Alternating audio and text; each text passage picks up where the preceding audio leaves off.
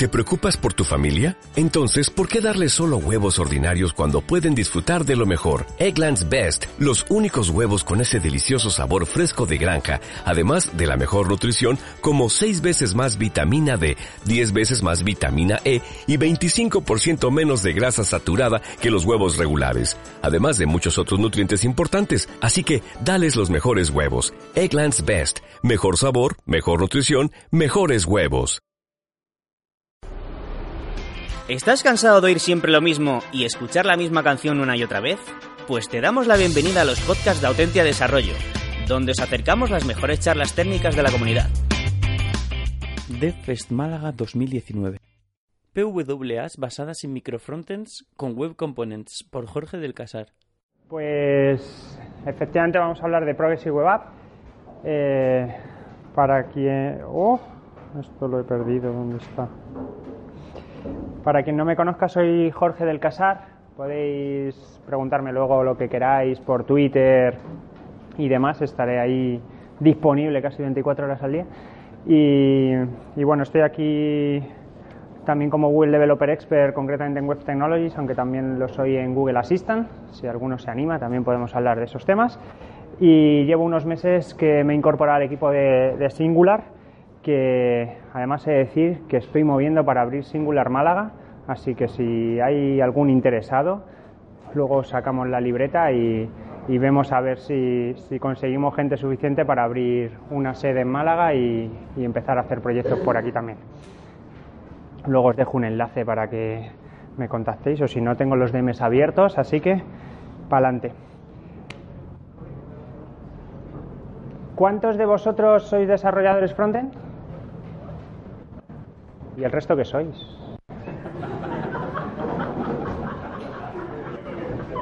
El resto backend, espero, diseñadores. ¿Backend?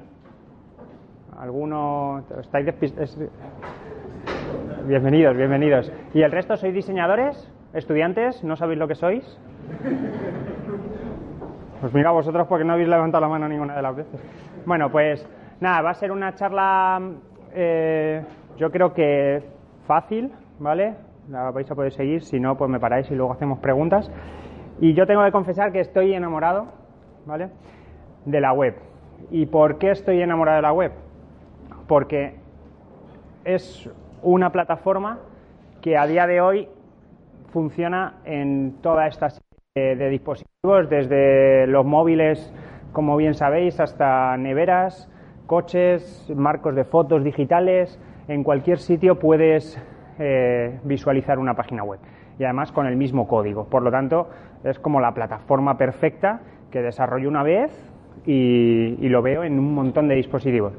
No es tan fácil como parece porque no es lo mismo hacer una web para un reloj que para un proyector de 3.000 pulgadas. Entonces, pero bueno, la verdad que es, es, es una plataforma que cada vez está más abierta y ¿Por qué? Otra vez no.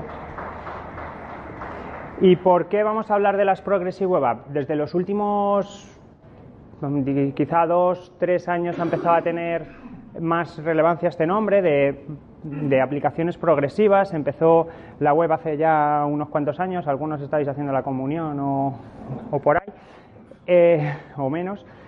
Y, poco a poco se fueron añadiendo funcionalidades hasta que llega un momento en el que las aplicaciones empiezan a ser demasiado complejas y había una complejidad en estas aplicaciones que hacían que pesaran demasiado y empezaron a haber formas en las que poder acelerar ese, rendimiento y esa carga. ¿no? Entonces, por eso viene el nombre de Progressive Web App, de aplicaciones web progresivas. ¿Qué es progresiva? Porque progresivamente vamos cargando el contenido, ¿vale? O sea, no se, no se le ocurraron mucho el nombre. Y, entonces, ¿qué es una Progressive Web App? Es una aplicación que ya se acerca mucho más a nativo porque le añadimos funcionalidades offline, eh, unos tiempos de respuesta rápidos, intentamos que la página cargue lo justo, con ello vamos a hacer que solo cargue lo que necesitas, no te cargas toda la aplicación concreta cuando solamente vas a ver una parte de la aplicación, el resto de la aplicación la vas cargando según la demanda del usuario. Y además hay técnicas de caching para que en caso de que eso estés offline, pues puedas seguir consultando ciertas partes de la aplicación. Eh, también es más user friendly y, tenemos ya notificaciones push, acceso a diferentes hardware del dispositivo. Por lo tanto, estamos cada vez más cerca, aunque no del todo, pero bueno. Esto lo he ido comentando, el tema de que sea confiable, que, funcione en cualquier entorno, ¿vale? Con lo que he dicho, eh, técnicas de, funcionamiento offline, eh, con los service workers, bases de datos en cliente, etcétera, etcétera. Otro de los puntos que, otro de los requisitos de las Progressive App es que sea rápida. Hay estudios que en cuanto tu web tarda más de tres segundos en cargar, la fuga de usuarios eh, empieza a ser exponencial. Por lo tanto, tenemos que focalizarnos mucho en la carga de la, el first painting que cargue lo más rápido posible y por ello lo que hacemos es, si tenemos una aplicación con 200.000 pestañas, ventanas y demás, pues vamos a cargar solamente la pestaña que nos interesa y nos ahorramos un montón de, tráfico que no necesitamos en ese momento y agilizamos la, carga. ¿no? Y el otro punto es que te enganche. Eh, suena así como, como muy así, pero bueno, hablamos de que pues que des la opción de si tienes vídeos ponerlos a full screen, como por ejemplo la propia presentación es una, aplicación web que la puedo poner a full screen, no me hace falta ver la barra de direcciones, demás, eh, que tengamos notificaciones push, cada vez hay más APIs de, acceso al dispositivo y Además está el Project Fuyu que ha salido hace pues un año o dos años. Se han puesto muy en serio con este proyecto desde el, desde el equipo de Chromium y está metido también Intel y, varias empresas con la finalidad de eh, reducir hasta eliminarlo el gap que hay entre aplicaciones web y aplicaciones nativas. Hasta ahora había algunos casos en los que no se podían desarrollar ciertos eh, tipos de aplicaciones en la web por falta de APIs o falta de acceso al hardware y al final tenías que hacerlo en nativo para poder acceder a esas APIs. Hablo, por ejemplo, de APIs de NFC, Bluetooth, acceso a contactos, acceso al calendario, eh, un montón de, APIs que, ahora se están especificando y se están poniendo a disposición de, la web. ¿Por qué lo de Project Fuyu? Es que me parece espectacular este nombre. ¿Sabéis lo que es un Fuyu? ¿Alguien? ¿Nadie? ¿Y si os digo el pez globo? Sí, ¿no? El pez globo es un pez que si lo cocinas bien, al parecer está muy bueno, yo no lo he probado, pero si lo cocinas mal eh, puede ser mortal, venenoso e incluso morirte. ¿no? Entonces, me parece una similitud perfecta porque la web siempre tiene retrocompatibilidad hacia atrás y si no se especifican bien estas APIs, estamos jodidos porque van a quedar ahí para siempre. O sea, hay web que funcionan desde el inicio de las web, la visitas ahora y sigue funcionando aunque hayan pasado 15 años. Entonces, eh, esto quiere decir que eso, que si eso se cierra como especificación, aunque luego se cambie y se evolucione, siempre tenemos que, dar compatibilidad hacia atrás. Entonces, es un proyecto súper interesante que está abierto, podéis consultarlo, está la web ahí en, bueno, buscáis Project Fuyu y, tenéis ahí toda la, toda la información de todas las APIs que se están proponiendo. Si mm, vosotros necesitáis alguna API más, la podéis poner ahí que, lo, implementarán. No solamente del equipo de, o sea, Chromium es el proyecto open source sobre el que se sustenta Chrome, pero no, o sea, uno de los más activos es Google, aunque también está Igalia de, de Galicia, entonces no es, no penséis que es solamente Google el que lo promueve, también está Intel detrás eh, y ahora Microsoft también está implementando eh, eh, Microsoft Edge sobre Chromium, por lo tanto también está colaborando al código fuente de Chromium. Entonces son varias las empresas que, trabajan y además esto está detrás la W3C, que es lo que se pretende es hacer esas propuestas de estándares a la W3C. Por lo tanto, mm, es algo que, es de verdad, que no es solamente de, cuatro pirados de Google que, que lo llevan a cabo. ¿no? Ya os he contado un poco qué son las Progressive Web Apps hemos dicho que van cargando progresivamente. Y si le damos una vuelta de tuerca al concepto de, Progressive Web App, llegamos al concepto de microfrontends, que apareció en el Technology Radar de ThoughtWorks hace ya tres años, justo ahora, noviembre de 2016, es cuando se empezó a, hablar de este tema, a investigar a ver qué es esto de los microfrontend, qué se puede hacer, y básicamente es la misma teoría que los microservicios aplicada al frontend. Dice, si yo que tengo una aplicación progresiva que tengo que ir cargando poco a poco, si cada una de las páginas o cada una de las secciones de, de mi web con identidad propia la hago como un frontend pequeñito e independiente, lo puedo ir cargando progresivamente cuando lo necesite. Entonces es la forma de romper el monolito y no tener toda la aplicación en un solo fichero comprimida o, cargar toda la aplicación entera, aunque haga separación de JavaScript o lo que sea, pero al final voy cargando pequeños modulitos independientemente y cada uno de esos módulos lo puedo hacer eh, de manera independiente del resto, por lo tanto puedo tener un equipo dedicado a la ventana de chat, otro equipo a la parte del listado de mensajes, a otro equipo en la parte de profile y puedo distribuir a mi equipo de desarrollo haciendo squad eh, multidisciplinares, tanto front-end, back-end, QA, eh, design y UX y demás, en un solo equipo que se encarguen de hacer una funcionalidad concreta de nuestra web y desarrollarla en tu end, desde el principio hasta el fin, para, para ponerla en producción independientemente del resto de equipos. Entonces, es, es bastante interesante el término y bueno, no he dicho que, que eso, ahora justo en noviembre han sacado otro, esto va saliendo cada, cada X tiempo el, el, radar y ahora ya desde abril de 2019 lo consideran que, que se pueda adoptar esta tecnología como, como, viable, lo han estudiado y ven que funciona y, y que se puede seguir adelante. Por lo tanto, eh, os animo a que penséis de esa manera y para ello también os estoy aquí contándoos estas cosas para que entendáis el concepto. La definición de microfrontend según Thoughtwork y por ahí, pues al final es la típica definición de súper grande.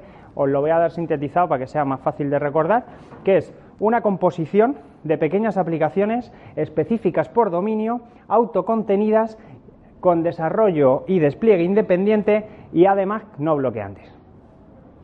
¿Sois capaces de repetirlo? No, ¿verdad? Pero, bueno, eh, así a nivel de concepto, composición, vamos a componer nuestra aplicación de pequeñas aplicaciones. Como he dicho, vamos a hacer aplicaciones independientes del resto y vamos a componer unas, una con otra. Pues pongo aquí el chat, aquí el menú, aquí el no sé qué, pero esas aplicaciones son independientes entre sí. Luego ya habrá una capa que las orqueste todas ellas, pero en teoría si yo levanto solamente esa aplicación, debería ser capaz de funcionar entera sola. Específicas por dominio, lo que he comentado, el tema chat, una lista de mensajes, eh, yo que sé, el profile, las preferencias del usuario, cualquier cosa que se os ocurra que sea eh, un dominio concreto de la aplicación, ¿vale? No intentamos hacer un, un micro frontend con lista de mensajes y preferencias del usuario. Eso lo podemos separar y hacer dos micro frontend independientes que luego se comuniquen entre sí, ¿vale? Eh, autocontenidas, ¿por qué? Porque queremos que funcione de manera independiente, que yo lo pueda levantar en esta web e incluso llevarme ese módulo a, otro, a otra parte de la aplicación y que lo levante ahí y funcione también. ¿vale? Entonces no tiene que tener dependencias hacia afuera. Y el este punto, que es el más importante, es que sea capaz de desarrollarla y desplegarla independientemente. Con eso que consigo tener un equipo dedicado a una funcionalidad, otro equipo a otra, y que no haya dependencias entre ellos o las mínimas posibles y que tengan independencia para llegar para subir la producción. En otras aplicaciones de tipo monolito al final es no puedo subir la producción porque aquellos, aquel equipo no ha terminado lo suyo y no sé qué y no sé cuántos y al final empieza a haber bloqueos que te permiten que te impiden hacer un despliegue en producción porque alguien no ha terminado. Esto cada equipo es responsable de sus despliegues y cuando termine lo lanza. Entonces es mucho más ágil y permite la paralelización de, aplicaciones. Un ejemplo de este tipo de desarrollos es la aplicación de Spotify. Cada, tienen equipos independientes para cada una de las funcionalidades. Hay un equipo dedicado simplemente a las preferencias de búsqueda, al Search Engine. Entonces, ese equipo, su foco es dar la mejor experiencia en la recomendación de música. Otro equipo en la gestión del social media de Spotify, compartir, no sé qué. Entonces, cada equipo tiene su foco y su objetivo. Entonces van a, por ello a muerte sin depender de los demás. ¿Qué puntos que he dicho que esto es muy bonito en la teoría? Claro, te dices, te hago mi módulo y luego pa, lo meto y funciona, ¿no? Dices, qué cachondo. Yo también, así yo también lo digo. ¿Vale? He detectado, bueno, he sacado cuatro, cuatro puntos así de fricción que puede existir eh, a la hora de empezar a pegar todos estos componentes. El primero de ellos es el propio sistema de componentes, ¿vale? Es cómo lo, cómo lo montamos para que realmente sean componentes. Otra parte es, vale, tú haces un componente, el otro hace otro y cada uno puede tener un estilo. Al final hay que tener un sistema de diseño, hay que tener un estilo común entre todos los componentes. Otra parte es quién decide qué página se carga cuando el usuario vaya navegando, vaya clicando en enlaces y demás, quién se encarga de, esa orquestación, ¿no? Para eso tenemos un routing. Y por último, aunque las aplicaciones son autocontenidas, eh, necesitamos eh, datos comunes a toda la aplicación, como saber si el usuario está logado, si no lo está, eh, yo qué sé, cierta información que pueda ser transversal a toda la aplicación. ¿Vale? Entonces vamos a ir hablando de cada uno de ellos un poco más en detalle. bueno, voy a sacar todo y así no tengo que estar dándole. ¿Qué conseguimos con el sistema de componentes? Pues la composición, que era la, base de, todo este sistema. Por otro lado, podemos compartir y reutilizar. Se acabó el hacer 20 veces el mismo componente. Un equipo está desarrollando un componente, el otro equipo necesita una funcionalidad muy parecida y lo desarrolla otra vez. No, si vamos a poner un, sistema de componentes común y todos tiramos del mismo catálogo de componentes. Eh, luego. Eh, podemos eh, organizar ese sistema de componentes por funcionalidades para que sea encontrable eh, todo eso, ese catálogo. Al final, desde un botón hasta componentes más complejos como puede ser una lista con buscador o incluso todo un sistema de chat completo, eh, podría ser un componente que yo instancia. Entonces hay que organizarlo de alguna manera para, para poder eh, encontrarlos. Y por último, conseguir una... los sistemas de componentes son fáciles, es una experiencia de desarrollador, developer experience, eh, bastante fácil, porque al final somos desarrolladores front, estamos acostumbrados a etiquetas HTML, entonces sería como poner un div o un p, pues simplemente pongo mi empresa guion chat y eso es un componente que funciona y y, lo uso. Y yo no me pregunto cómo funciona la etiqueta vídeo, yo le pongo un SRC y el vídeo y un controls y aparecen controles play, pulse y funciona. No me tengo que preocupar que cuando pulse el play tengo que reproducir el vídeo, cuando pulse el pause, no, el vídeo lo hace, yo pongo la etiqueta vídeo y me olvido.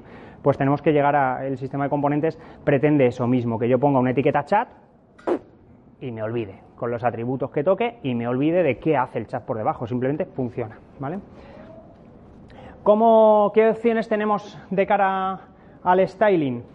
Pues, em, bueno, los, requisitos más bien. Queremos que, se renderice rápido. Ahora en las aplicaciones monolitas eh, tenemos... Eh, y ahí.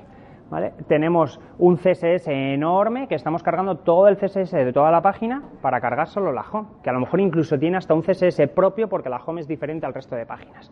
Entonces estamos cargando CSS de más. Eh, hacer el splitting del CSS en varios ficheros al final te está complicando el desarrollo, que no sabes luego al final qué estás cargando en cada lado y te toca hacer una ingeniería de la leche para saber qué estilos usas en cada página para optimizar la carga de CSS en cada una meto el estilo dentro del módulo y el módulo se viene con su estilo. Ya está. Meto cinco módulos, pues meto cinco estilos. ¿Vale? Eh, esa es la, idea. Otra de las cosas que hay que tener en cuenta que es el scoping, el, ámbito de, del componente. ¿Cuántas veces os ha pasado que llegas, tú desarrollas y pones, quiero que todos los P's sean rojos? Y de repente llega otro desarrollador y te pone, pues los P's ahora son verdes y estás con la clase red, la clase success, la clase error y dices, y al final terminas que te pones a mirar un CSS y ves que se está redefiniendo la clase success y error 300 veces cambiando los colores cada vez y al final terminas poniendo un important y dices, ¡ala! Lo he conseguido, ¿vale?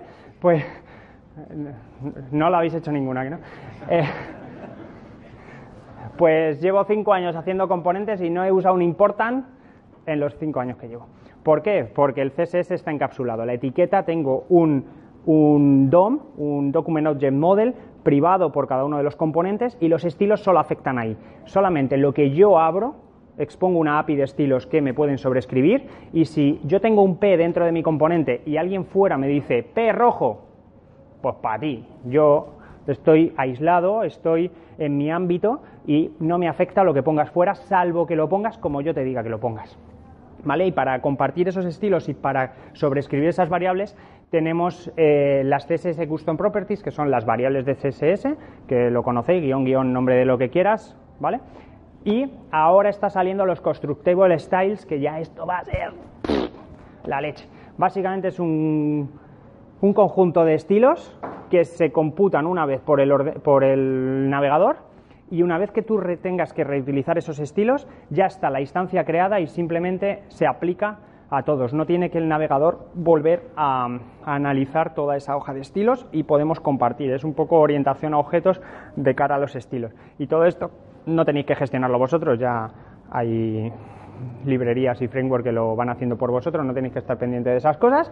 Y todo esto mejora el rendimiento, el compartir, todos felices, y entonces te dices, yo quiero mi cacho de, estilos relativos a botón, me los importo y los aplico. Y si esos estilos se usan en varios componentes, solo se instancian una vez y se aplican en Entonces no tenemos esa sobrecarga de estilos también eh, en el navegador. ¿Qué más cositas? El tema del routing. Este, por aquí saben que he estado muchos años peleándome con el tema del routing con mi obsesión de hacerlos independientes y un componente no tiene que saber dónde va a navegar. Si tú pulsas ahí, ese componente no sabe dónde tiene que ir.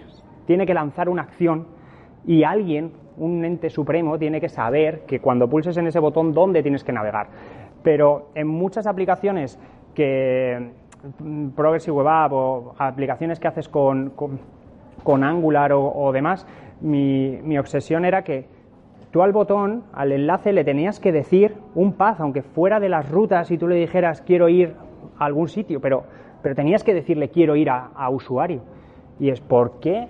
Es que este componente es un call to action, no tiene por qué saber dónde va a ir. Entonces mi obsesión era cómo me abstraigo de todo eso, ¿vale? Entonces, eh, ¿qué approach, qué acercamientos tenemos? Eh, la delegación de rutas, que cada componente se le entregue la ruta de la URL dónde está y de ahí para abajo sea capaz de manejarla el componente, porque él sabe, por ejemplo, llegamos a, a, la sección de, mensajes de un usuario. Entonces, tú llegas a tu dominio.com barra mensajes y ahí cargas un microfrontend que es el encargado de los mensajes, que está compuesto de otros microfrontend que puede ser el listado de mensajes, editar mensaje, eh, escribir un mensaje nuevo, la lista de contactos, etcétera, etcétera, etcétera.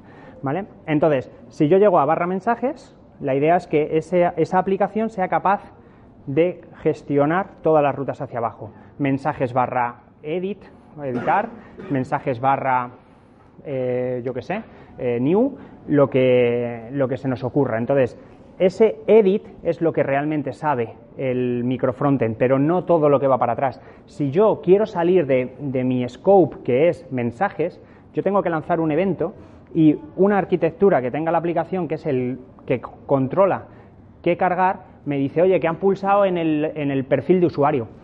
No tengo ni idea dónde hay que navegar. Yo te informo, como microfrontend de mensajes, que han clicado en un perfil de usuario. Eso se escapa de mi ámbito, por lo tanto te lo notifico y haz lo que consideres.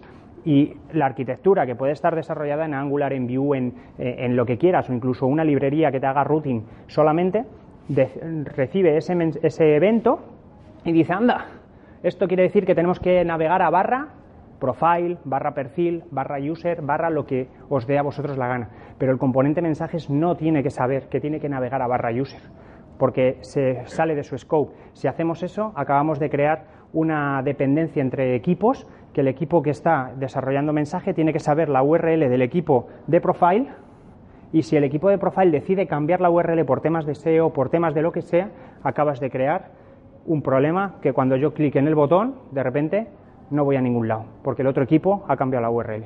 Entonces, todo eso lo tenemos que delegar y que alguien lo termine de resolver, ¿vale? Que me enrollan en ese tema porque me tiene obsesionado cinco años. Eh, ¿Qué más Esto es súper importante, es la... Esto entra en examen, ¿eh? No.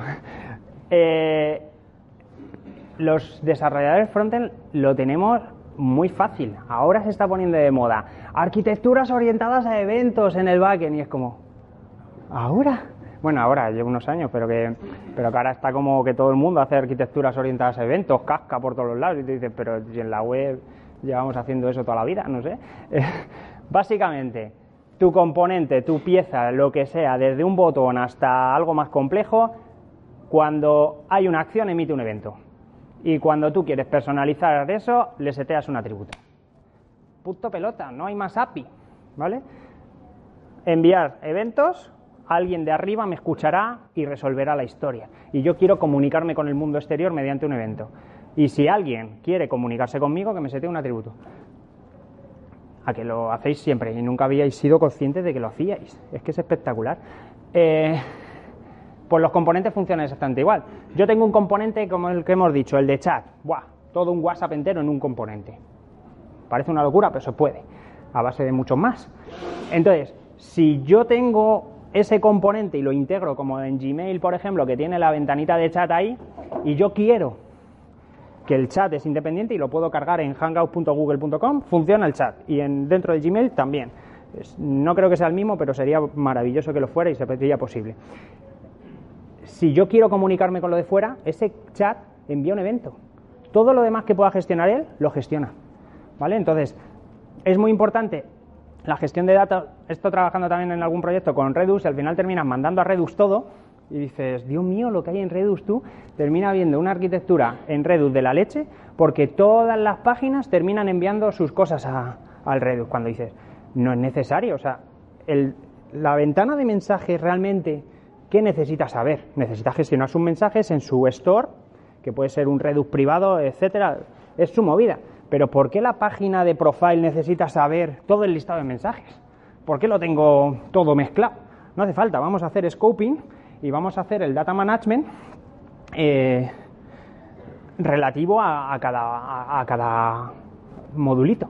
¿Vale? Entonces intentemos también pensar en, esas cosas que hay veces que se nos escapa y tú lo metes todo en Redux y dices, ala, ahí está, ya lo consultaré.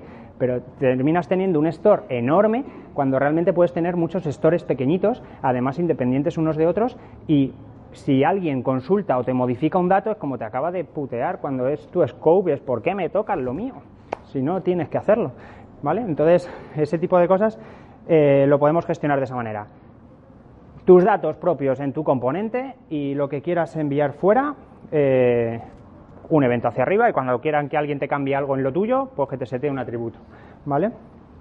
Ahí aprovecho, ¿cuántos desarrolladores sois así como fans de Angular, React y todas estas cosas? Venga, Angular. Bueno, poquitos. Vue. Más o menos los mismos. Y React, a la. Bueno, pues. Hostia. Qué fuerte, un día me falta gente, tú.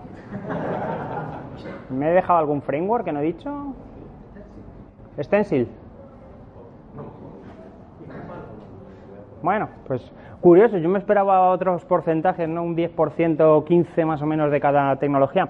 Vale.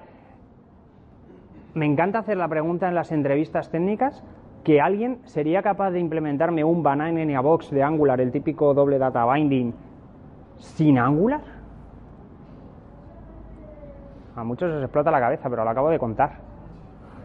Escucho eventos y seteo atributos. Eso es lo que es un doble data binding. No tiene más. Que a mí muchos desarrolladores me han dicho, es que Angular tiene doble data binding. Digo, claro, ¿qué te crees? ¿Que JavaScript no? O sea, JavaScript vanilla no. ¿Cómo crees que lo ha implementado Angular? ¿Se ha inventado algo? Entonces, al final, todo está ya inventado y está ahí desde el año, desde que Tim Berners-Lee inventó la web, más o menos. Y ahora donde viene ya, esto, esto ya es la guinda del pastel. Os he contado toda esta movida, ¿cuánto tiempo me queda? Media hora. ¿Media hora? Buah, chaval. Joder, pues estoy yendo a una caña. Luego podemos hacer preguntas. Eh, la, ya la guinda de todo el pastel es los web components. A que todo lo que he ido contando dice, jue, molaría mogollón que yo pudiera crear una etiqueta que fuera mi compañía guion chat y eso funcionara, tuviera los estilos embebidos ahí sin que nadie me los tocara y me cambiara los colores, el tamaño de fuente, etcétera, que lo pudiera cargar progresivamente, que pueda importarlo cuando lo necesite. Todas estas cosas que os he contado, a que, a que debería estar inventado algo que lo solucionara. Pues lo está. ¿Vale? Son los Web Components, que está basado en cuatro APIs del navegador, que son los Custom Element, que precisamente son eh, esas etiquetas personalizadas, que tú puedas crear tus propias etiquetas y una vez que las creas, bueno, no me voy a enrollar porque luego tengo slides para que lo cuento, para contarlo concretamente. Eh, custom Element, Shadow DOM, que ahora iremos, HTML Template y, los import, ¿vale? Con estas cuatro APIs del navegador podemos implementar esto que os he dicho, de módulos independientes de, del resto de la aplicación. Vamos a ir uno por uno. Los Custom Element nos permite crear etiquetas propias, eh, tan simple como, chan chan, creo una clase, mi componente que extienda de HTML element, que es el elemento básico de HTML, y luego defino en los custom element, defino el nombre del tag y le digo qué función o clase eh, va a gestionar esa etiqueta. Y luego en el HTML lo instancio. Y en el momento en el que yo lo instancio, como lo he definido, el navegador dice, ostras, my component, esto tengo que llamar a esta clase y hacer el ciclo de vida, eh, que está estandarizado también, en, usando esta clase. ¿Vale? Fácil. Esto lo hace Angular Element y demás. ¿vale? Esta es una de las APIs que luego hay mucha confusión entre Custom Element y Web Components y se mezclan los conceptos y los element, Angular Element y los View Element y los no sé qué Component, empieza a, mezclarse Element con Component y mezclando Custom con Web y todas las combinaciones que se os ocurran de esas palabras están por ahí, ¿vale? Pero por clarificar, Custom Elements la API, Web Component es el conjunto de APIs de estas cuatro APIs. Otro concepto súper interesante, el Shadow DOM. Esto nos permite tener un Document Object Model en la sombra, privado para nosotros, independiente del global de la página. ¿Esto qué nos permite? pues tener independencia en los estilos, que yo lo que estile va a estilarse en ese DOM, no en el DOM general, el document, el document, document punto de, la API, ¿vale? Entonces lo, podemos definir ahí. ¿Y cómo llevamos esto a cabo? En el constructor de la clase que hemos visto antes, pues creamos una, un, elemento y lo, lo, metemos en este shadow, shadow root, shadow DOM, y, luego ya lo, usamos. Simplemente el, Ahí... Sí, a lo mejor me he dejado algo. Bueno, este es el Shadow DOM. Vale, esta es la generación así genérica. Luego, este Shadow Root se lo aplicamos a nuestra clase. Hacemos un dis.shadowRoot y, y entonces nuestra propia clase lo mete en el Shadow Root de ese, de ese componente, ¿vale? Entonces, de esta manera, este H1 color red solo afecta dentro de este componente si yo pongo fuera un H1 color blue, no, mi, H1 va a seguir siendo rojo, ¿vale? Luego, ¿qué más necesitamos para desarrollar un componente? Necesitamos una template, todo el HTML, porque esto lo podríamos hacer así, pero en cuanto quiera tener variables y quiera tener un poco de, dinamismo, nos toca estar buscando el nodo, eh, cambiando el valor, no sé qué, si es una clase, si es un atributo, vamos, que tenemos que estar ahí manejando el DOM, que se nos complica un poco. Entonces, para ello tenemos la opción de, las templates, en las que yo genero una template, que además todo lo que esté entre etiquetas template no se renderiza, lo toma el navegador como un comentario, ¿vale? Entonces pasa de él, te bajar los, los bytes, pero no, no, requiere esfuerzo del navegador para interpretar. Simplemente lo que esté en las etiquetas template lo omite.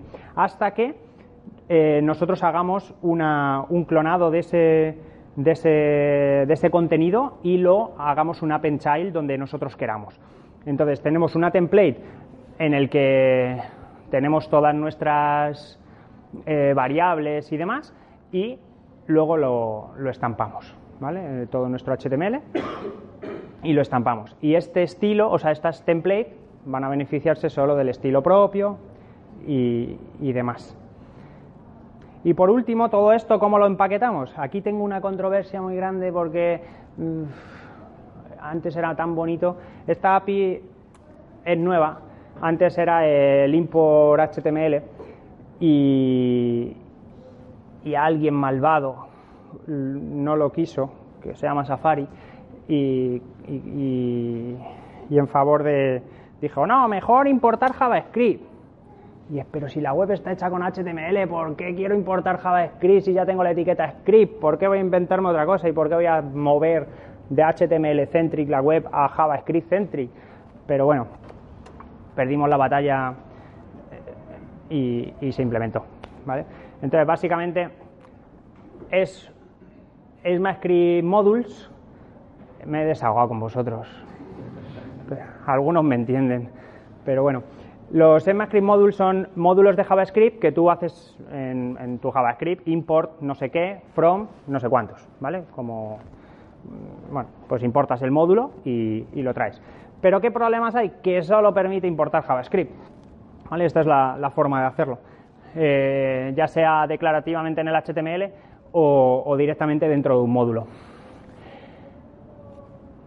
¿Qué sucede con esto? Que si quiero importar HTML o CSS es un dolor, Así que por eso están implementándose el import CSS y el import HTML. Cuando antes con el import de HTML importabas HTML y daba igual lo que hubiera dentro, si hubiera una etiqueta script, pues la traías y si hubiera una etiqueta style, pues te lo traías.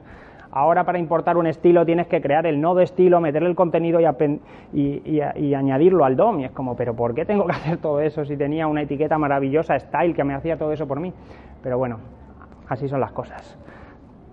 Em, el caso es que si yo tengo mi componente encapsulado en MyComponentJS, con su clase, su definición y tal, pues cuando lo quiero usar, me lo traigo así, de esta manera, y luego ya, a partir de este script, una vez que esté cargado, yo ya puedo usar, bueno, y aunque no esté cargado, yo puedo poner la etiqueta, el navegador lo interpretará como un div normal, mi component, mi etiqueta MyComponent, y en el momento en el que ese script entre en juego, dice el navegador, anda, aquí yo tenía un MyComponent, los voy a buscar todos y los voy a instanciar. Y entonces en ese momento, ¡pum!, los instancia y aparece tu componente renderizado. Magia. es genial. Por resumir, para que os vayáis con los conceptos claros a casa, las Progressive Web Apps ya son una realidad y además con el Project Fuyu no va a tener sentido desarrollar en nativo, por fin, después de 12 años. ¿Vale? Aquí os cuento una curiosidad súper buena. ¿Cuántos creen que Apple sacó el Store para ganar pasta? ¿Y el resto para qué creéis que lo sacó? No la levantáis porque sabéis que hay trampa. Resulta que Steve Jobs, allá por el 2007, 12 años ya, dijo, no voy a sacar un SDK porque la plataforma es la web. Todo lo que queréis hacer para mi nuevo maravilloso móvil iPhone 1 va a ser HTML5. Y un montón de cafres dijo, ¡ah, no! Necesitamos acceso al dispositivo, no sé qué, sácanos una API y tal, cual. Y al final, después de mucha presión, dijo, bueno, pues os saco un SDK. Claro, este hombre que no era tonto, dice, ya que saco el SDK lo monetizo. Obviamente si te dejo hacer aplicaciones para mi store y me ha costado hacer un SDK para que tú desarrolles, pues yo te hago un store para que tú me pagues por ese desarrollo. Esa es la finalidad. Pero él quería que todas las aplicaciones fueran web. Es cierto que en 2007 la web no estaba preparada, estaba en ebullición toda la parte de HTML5 y yo estoy convencido que esa decisión frenó el desarrollo de la web.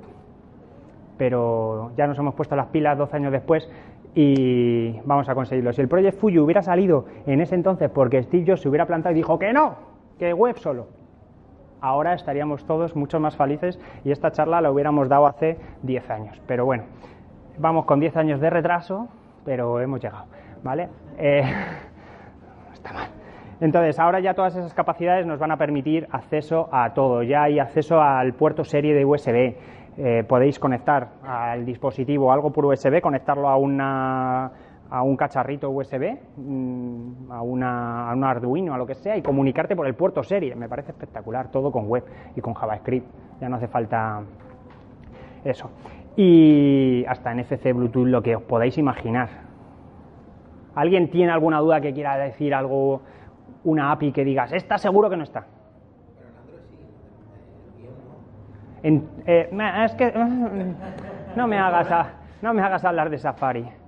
Tengo Luis lo sabe que está aquí. Llevo cinco años que me, estaba en un proyecto con él hace cinco años y empezamos a decir Safari es el nuevo Internet Explorer. Ojito con eso, quedaros, porque es el demonio. Eh, sí, sí. Y eso, eso responde a tu pregunta, ¿no? Vale. Y además, lo más gracioso es que el Safari de las aplicaciones que embebes en el, o sea, el, el, browser embebido en las aplicaciones, tampoco es el Safari que ellos usan, es otro. Solo para putearte, para que no hagas aplicaciones web. Son... Pero bueno, da igual. Eh, además no hay documentación, implementan cosas pero van a su puñetero aire y con sus iconos propios en el HTML, no siguen el manifest que es el estándar, o sea, hay que trabajar el doble siempre todavía, aunque hay un estándar, pero bueno, algún día pasarán por el aro y, seremos todos felices. Si no, Edge está ahí a tope, Firefox y Chrome están a tope, Safari es la ovejilla negra ahora que, hace lo que quiere, pero bueno, eh, ya, ya caerá. Ese es el que está diciendo no al import HTML, no a, no sé qué APIs, y es el que está diciendo no a ciertas APIs y toca inventarse otra cosa cuando eh, hay APIs que estaban muy bien. Pero bueno. Otro concepto con el que os tenéis que ir a casa es los microfrontends, que separes toda tu aplicación en funcionalidades y las hagas independientes, aisladas, y no te comprometas con tu compañero, que hoy está muy guay en el café y te llevas muy bien, pero el día de mañana se puede retrasar una funcionalidad suya, no dependas de él. Es mucho mejor ser con tu equipo independiente y cuanto menos dependas de los demás, eh, mejor, sobre todo en equipos grandes, pues al final es tu equipito es realmente los que van a estar ahí a las 3 de la mañana haciendo el despliegue si algo no funciona, ¿vale? No, no era todo esto broma, pero eso, eh, hacer funcionalidades independientes en microfrontend. Y por último, esos microfrontend, lo mejor es desarrollarlo con web components para que puedas reutilizarlo en cualquier sitio, ¿vale? Aquí no he comentado, pero ¿Sabéis cuántas implementaciones de Material Design hay? Tres millones, no sé. O sea, sí, a bote pronto es View Material, Angular Material, React Material. Luego de React también está Material React o algo así, hay dos. Eh, luego están los web components del equipo de Polymer. Luego están eh, los nuevos Material que está desarrollando el equipo de Material Design, también dentro de Google, pero en otro lado está desarrollando otros React Material y unos ya hechos en Web Component bien. Creo que es 7 u 8. Y es como, ¿en serio tenemos que desarrollar 8 veces lo mismo? O sea, con Web Component desarrollo un sistema de diseño y lo reutilizo n veces, tanto en Angular como en React, bueno, en React a veces, como en Vue. Entonces, ¿vale? Eh, eh, pensar en ese concepto, tenemos una comunidad enorme, vamos a desarrollar componentes de calidad que resuelvan un problema y cuando tú tengas ese mismo problema, usa el componente ya desarrollado, no te hagas otro componente y sobre todo no desarrolléis en, en framework y decir voy a hacer un Angular Element. Es como, ¿pero por qué? Si tienes que meter todo Angular, todo, eh, al final te queda un componente enorme y que seguramente tenga dependencias con Angular. Lo del no locking, intentar bajar al máximo nivel a la hora de desarrollar web component. Hacer, hacerlo en JavaScript vanilla sería muy bonito, pero es un dolor. Entonces tenéis librerías como eh, Stencil, eh, y, alguna otra más, pero son las dos más, más populares. Luego hay otras que no me acuerdo, Mistril y no sé, hay muchas, pero eh, hacerlo con librerías lo más bajo nivel posible para que tengáis el menos vendor locking, que tengáis menos mantenibilidad, porque cuanta más capas de abstracción tengáis en vuestra aplicación o en vuestro desarrollo, más, eh, más mantenimiento requiere. Por lo tanto, Si reducís esa capa de abstracción, os cuesta un poquito más de desarrollo, pero luego el mantenimiento es mucho más fácil. Por ejemplo, LitElement son 6,5K eh, la librería y con eso podéis desarrollar todos los componentes, viene todo el manejo del DOM, eh, gestión de propiedades y demás. Y la verdad es que es maravilloso. Y yo creo que poco más, os dejo aquí un montón de enlaces de los que hemos hablado ¿vale? Los iconos que he utilizado pues son de ahí, el logo de las Progressive Web Apps, pues si queréis hacer una Progressive Web App y poner esta es una Progressive Web App y poner el logo ahí súper grande. Eh, todas las capacidades que se están desarrollando en el Project Fuyu, por si queréis cotillear alguna o queréis comentar o queréis añadir alguna. Eh, webcomponent.org como punto de entrada para investigar más sobre los web components. Y Custom Element Everywhere, que te dice la compatibilidad del framework con los Custom Element. ¿Vale? Eh, básicamente lo de la API de seteo de atributos envío de eventos, eso que parece tan fácil, pues hay, hay framework como por ejemplo React que no lo implementa bien. Y entonces te setea un objeto como objeto en el atributo. Y es como, no, eso no es un atributo, es una property. Eh, seteamelo como string, que es lo único que entienden los atributos. Y así yo puedo hacerlo de manera declarativa y con HTML y todo esto, pues pues ahí podéis ver si usáis Angular, si usáis Vue, si usáis Preact, si usáis lo que uséis, si es full compatible con, esta API de eventos y seteo de atributos. Y, básicamente eso es lo que mide ahí en Custom Element Everywhere, pero casi todos los frameworks lo pueden usar. Por lo tanto, mi recomendación es que si tenéis una aplicación, hagáis componentes web de la parte de UI e irlo metiendo en vuestros desarrollos para que la capa de, framework se reduzca a routing y state management, que son las dos partes que realmente es lo que necesita un framework de trabajo, que es el que orquesta toda la parte de, las aplicaciones.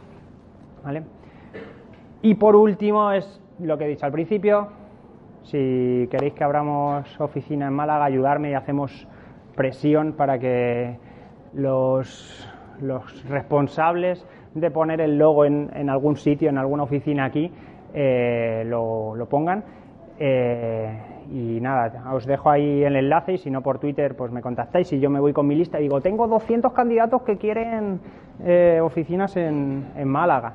Las abrimos, ¿vale? Y así puedo venir más a menudo, con alguna excusa de una reunión, lo que sea, pues no me vengo para Málaga, ¿vale? Y nada más, muchas gracias por aguantarme la chapa que os he dado y espero que os llevéis algo a casa y que empecéis a desarrollar Web Components. ¿Quién no conocía Web Components? No conocía. ¿Todos lo conocíais? Esto es la hostia. Es la primera vez en mi vida, tú. Gracias, pero de verdad, o, es que os da vergüenza levantar la mano y reconocer que no sabíais lo que eran los web components. Hostia, esto es increíble. Jo, os quiero. Qué guay. ¿Y cuántos, venga, ahora la pregunta de verdad, ¿cuántos los desarrolláis en vuestro... Eh, aquí ya pincháis, ¿eh? Ya solo un 10%, ¿eh? ¿Tú usas Angular? Pero puedes usar Web Component y meterlos en Angular, es maravilloso. ¿Qué va? Te quita problemas, de verdad. Eso es lo que es que es, que la gente es tan fan de los frameworks y no, solo Angular. Es como, pero si son tecnologías diferentes. Es como decir que no quieres usar un botón porque es HTML. Como, pues, si es que al final funciona igual. ¿vale? Pues nada, ¿alguna pregunta? Porque queda tiempo, ¿no? ¿Cuánto? Diez. Joder, soy la leche, lo he clavado. Yo tenía una pregunta referente todo esto, estaba muy guay, hasta que llega el tema de server-side render. Entonces quería saber si se sabe algo de cómo se puede encajar el server-side rendering en Web Component. Aquí es que esa pregunta también es la de siempre también. Eh, ¿Cuál es la finalidad del server-side rendering? El performance y la user experience del usuario. SEO ya no, porque ya Google Search, es, es, que es por eso pregunto, porque está la versión performance y la versión SEO, y quería...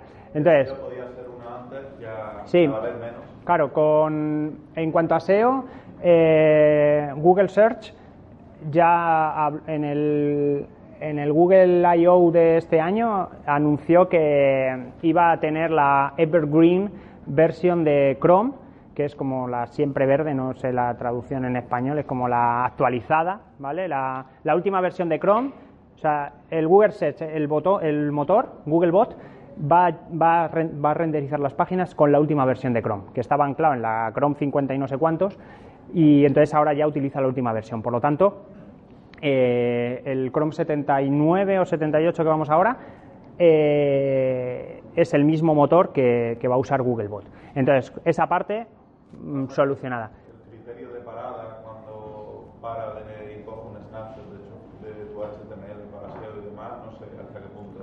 Vamos, tengo mis dudas, más por desconocimiento. Porque Yo- quizás tú tienes JavaScript ejecutando, entonces cuando para de escanear tu página, puede que...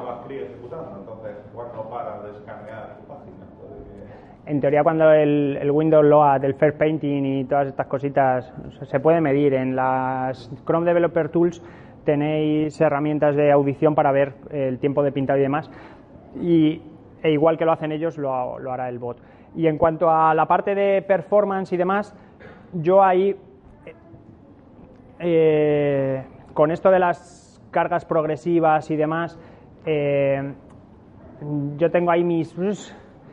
Tienes desde el server-side rendering de te doy una página totalmente estática, ya construida y todo, pero el trabajo de rehidratar eso y convertirla en dinámica, tela. Y luego está el lado opuesto que es no hago nada de server-side rendering y es todo dinámico. Y entonces está ahí como encontrar el punto medio en el, en el que te puedas sentir cómodo. Y yo abogo más por, por cargas progresivas y controlar eh, los, lo que cargo para primar el- la entrega de lo que se ve en el viewport versus toda la complejidad que requiere rehidratar una aplicación y, y métodos como, pues eso, yo también defiendo que los web components y los componentes tienen que tener cuatro estados, que son el de cargando, porque yo cargo el componente y a nivel visual es muy simple, casi suele retrasarse más la carga de- del data, que tengo que hacer otra petición para obtenerla y renderizar el listado. Entonces, si yo ya le, le imprimo algo al usuario y le estoy informando de que estoy cargando y cuando lo termine lo termino de cargar, eso con server-side rendering lo puedes tener, pero la diferencia, si tú tienes un- una buena API con poca latencia, tampoco vas a ganar tantísimo y, y, sin embargo el coste que te requiere rehidratar todo ese HTML y volverlo a hacer dinámico para que ya cuando des a refresh sí lo haga y tal, dices, "Pff, que voy a ganar medio segundo eh, si llega. Entonces hay que evaluar eso y quedarte entre server-side render full y, y- y nada, quedarte en el medio. Y respondiendo ya de toda tu pregunta, están trabajando en ello. en el tema del server-side rendering. Pero es que yo he hecho pruebas de aplicaciones mm, mm, y termina, o sea, de webs hechas con, con Web Component y al final la web con todas las imágenes y todo a lo mejor me ocupa ciento y pocos K eh, y, y es que tarda menos de un segundo en cargar. Entonces dices, claro, ahí también es todo, todo estático, no hago peticiones a servidor, pero sí que cargo, por ejemplo, el idioma, eso viene, el idioma es una petición a un JSON independiente y hago cambios de idioma en vivo y va hiper rápido y, y eso tarda menos de un segundo, en eh, 800 o 700 milisegundos en cargar las landing que hago con Web Component. Claro, poco a- sobre todo ir viendo qué cargas en cada momento. Es decir, ¿para qué voy a cargar el footer? Lo intento hacer el tráfico. El, ahora hay mucho con- rollup y demás, tree checking, que todos los import dinámicos dentro de tu componente, si haces un import dinámico, eh, te lo hace. Y, y al final los componentes, como solo se instancian cuando tú los creas, se baja el código en ese momento. Pero bueno, está el equipo de Google trabajando en eso y los de Ionic también. Buena noticia, la verdad, porque al final es algo como que no lo soporta Sí.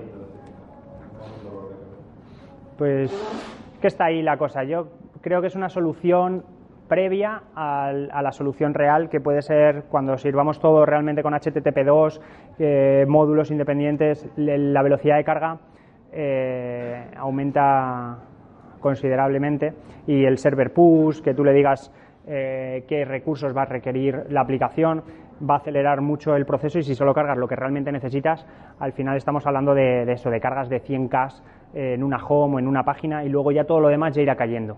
Pero así en el first painting eh, podríamos llegar a eso, a menos de 200K, eh, una aplicación sería lo ideal y luego ya, si te terminas bajando un mega, pues te lo bajas. Para eso están los service workers, etcétera, etcétera, para toda esa parte. ¿Más preguntas? ¿Os queréis ir? Dime. Eh, webcomponent.org, ahí hay web components, pero, pero la verdad es que están trabajando en la versión 2 de webcomponent.org porque eso nació hace 5 años o así, o 4, y claro, está mezclado versiones de Polymer 1 con Web Component puros, con Polymer 2, con Polymer 3, con Lead Element, con Stencil y, y al final hay calidades, pues unos muy bien hechos de, oye, medallita y otros muy, muy de andar por casa, de pruebas de concepto y demás, que la gente los publica. Entonces al final es complicado encontrar algo de calidad ahí pero bueno, están trabajando en la versión 2, que también está en GitHub, eh, un, foro abierto, si os metéis en, GitHub- en el GitHub de webcomponent.org, por ahí hay una issue que es las especificaciones para la versión 2 en la que la gente comenta qué le gustaría eh, de webcomponent.org para, para que realmente sea útil. Entonces se habla también de, de valoraciones, de indicar qué librería se usa, de ver las dependencias, de poder probar el componente sin tenerte que hacer cro- eh, clon o hacer un npm install y este tipo de cosas. Entonces la siguiente versión será mejor, pero la única que hay ahora mismo es webcomponent.org y luego librerías por ahí como Badin y demás que tienen sus catálogos de componentes, Volt tiene otra. En OpenWC hay una sección que es UI Libraries que tienes eh, también todas las librerías, bueno, bastantes librerías de open source sobre componentes así genéricos, que también te puedes basar. Está Material, está Volt, Abolit, hay varias que, que podrías usar.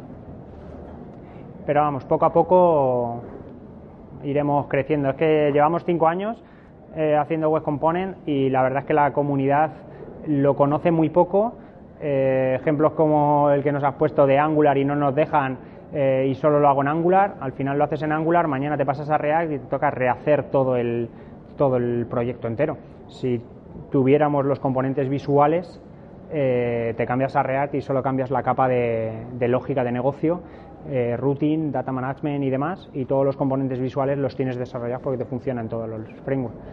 Así que si entre todos nos ponemos a desarrollar web component, seremos todos más felices y trabajaremos menos, que para eso nos hicimos informáticos. Pues ya está, ¿no? Pues me tenéis.